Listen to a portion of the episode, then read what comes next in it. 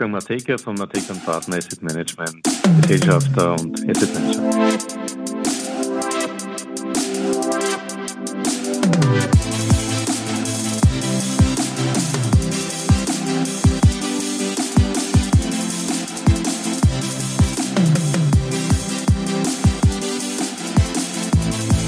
Ja, herzlich willkommen wieder zu Triple M, Matekas Market Memos, donnerstags auf Audio CD AT.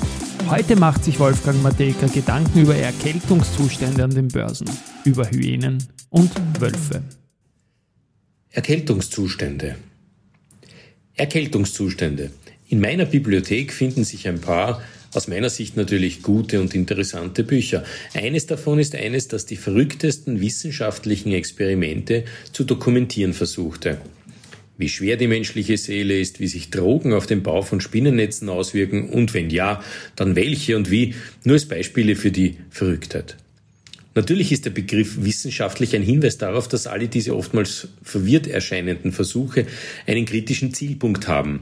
Und so ist es auch mit einem Experiment, das, selbst nachdem es eindeutige Ergebnisse erzeugt hatte, die das Gegenteil der Erwartung bewiesen, in seiner ursprünglichen Annahme und sogar seiner Namensgebung nach wie vor in unseren Meinungen und Köpfen spukt. Wenn es kalt wird, holt man sich eine Erkältung. Und dieses Vorurteil macht selbst vor Analogien in der Finanzwelt nicht Halt gleich vorweggenommen, die Kälte hat definitiv keine Auswirkung auf Erkältungskrankheiten, selbst wenn der Name dies suggeriert.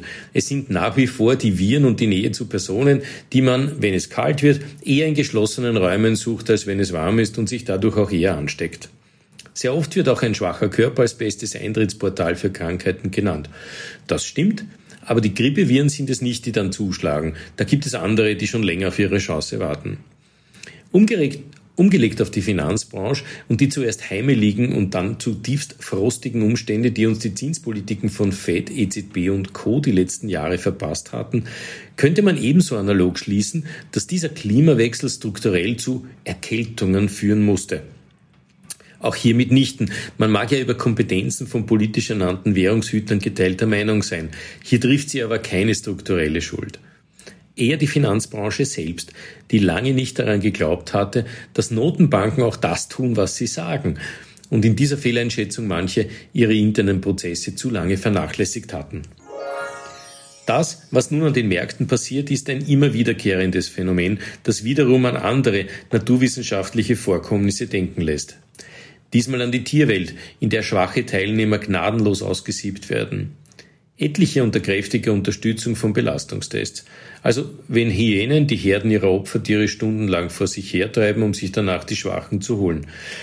Das Image von leer verkaufenden Hedgefonds ist ja ein solches, sich ihre Opfer vorab auszusuchen, um sie dann mit allen möglichen Mitteln zu schwächen und dann, wenn der restliche Markt dies akzeptiert und dem Kurs den Garaus macht, sich als erste durch Rückkauf der davor höher verkauften Aktien den Bauch voll zu stopfen. Klingt brutal, ist es auch. Aber es ist, ist und dies im Land der höchsten Orientierung hin zu Kapitalmärkten, den USA, ein nach wie vor breit tolerierter Umstand. Europa und hier in erster Linie die Eurozone ist da weit empfindlicher. Während im Vereinigten Königreich dieser Performance-Ansatz nach wie vor ein glorifiziertes Randdasein erlebt, hat die Eurozone teilweise schmerzhaft ihre Lehren gezogen und versucht, solche Methoden so weit als möglich nicht zur Norm werden lassen. Verhindern konnte man sie aber nicht. Und in Zeiten, in denen es oft genügt, in irgendwelchen Chatforen Gerüchte zu kommentieren, die es davor noch gar nicht gab, nur um sie dadurch erst in die Welt zu setzen, mit dem Ziel, nicht als Erfinder der Wahrheit enttarnt zu werden, tut es doch ganz gut, die Erkenntnis für dieses Missverhalten geschärft erkennen zu dürfen. Nur, genauso wie der Hai schläft die Hyäne als Gruppe nie bis selten und um, um sich sicher zu fühlen, ist schon der erste Irrtum. Wer also den Zustand der US-Bankenszene gerade als einseitig und der Fahrlässigkeit einiger Regionalbanker zuschreibt, der macht wohl bereits einen Fehler. Die Effekte aus diesen Vorgängen in den USA sind nämlich bereits global präsent, was der Transparenz und der medialen Geschwindigkeit geschuldet ist.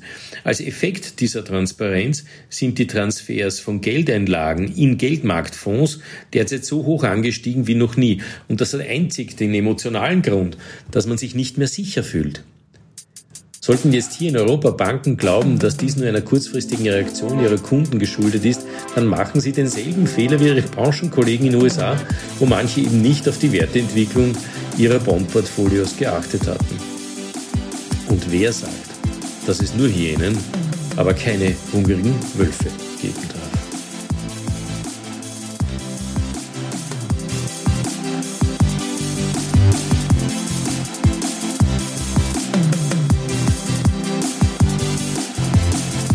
Mateka von Mateka und Partner Asset Management, Gesellschafter und Asset Manager.